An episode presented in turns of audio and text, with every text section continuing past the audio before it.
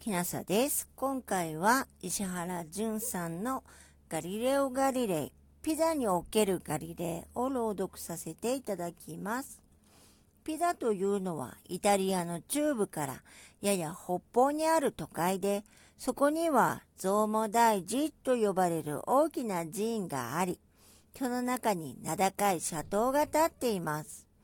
16、7世紀頃にはかなりに盛んな町であったのですが、ガリレイはその町で1564年の2月15日に生まれました。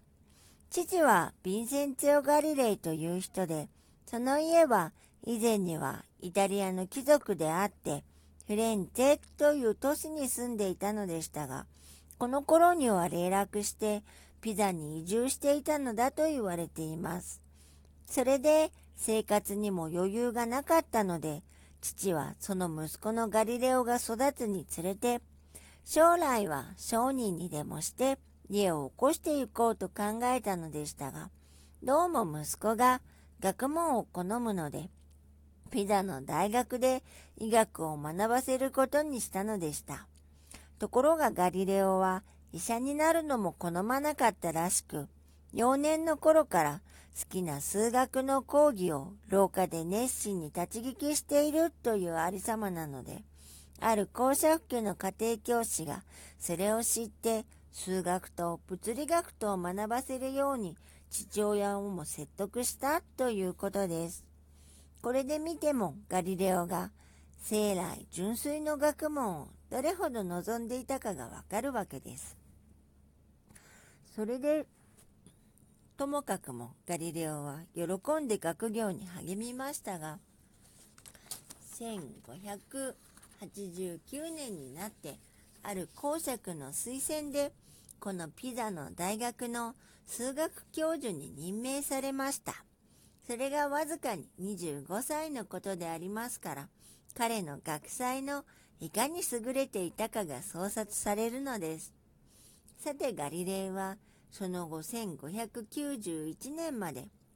2年間この大学の教職に就いていましたがその間にすでにいろいろな研究に取り掛かり特に有名な自由落下の法則をまず最初に見つけ出しました。これはいろいろな物体が地球の上で自由に落ちる場合にその速さがどう変わっていくかを示す法則なのです。この問題についてその頃まではなお一般に昔のギリシャ時代の哲学者であったアリストテレスの説が信じられていたのでそれによると比重の大きいものほど早く落ちるというので例えばてっぺんと木片とを同時に落とすとてっぺんの方がはるかに早く落ちるということになりますがガリレイはそれを疑ってともかく事実を確かに突き止めなくてはならないと考えていろいろ実験を行ってみたのでした。この実験をピザの斜塔で行ったということが話には伝わっていますが、それにはどうも確かな証拠はないようです。しかし、いずれにしてもそのような実験からガリレイが自由落下の法則を見つけ出したのには違いないのでしょう。つまりガリレイは最初から科学では自然の事実に基づかなくてはいけないという信念を強く持っていたのでした。もう一つ有名な伝説としてガリレイがピザの大寺院の中でその天井から吊り下げられているランプの揺れるのを見てその往復する時間が揺れ方の大小に関わらないことを見つけ出したということが話されておりこれは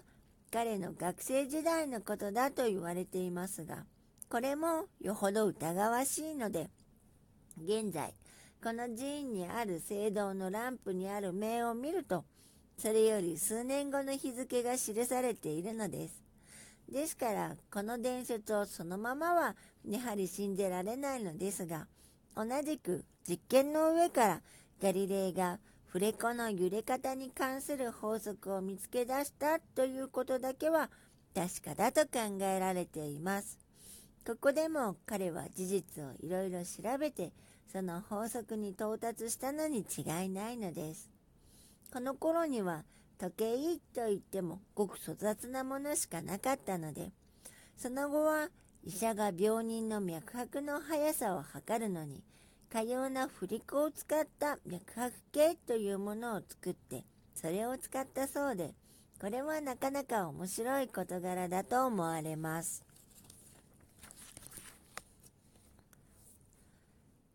今回はここまでです。石原淳さんのガリレオ・ガリレイ、ピザにおけるガリレイを朗読させていただきました。もしあなたが聞いていらっしゃるのが夜でしたらよく眠れますようにおやすみなさい。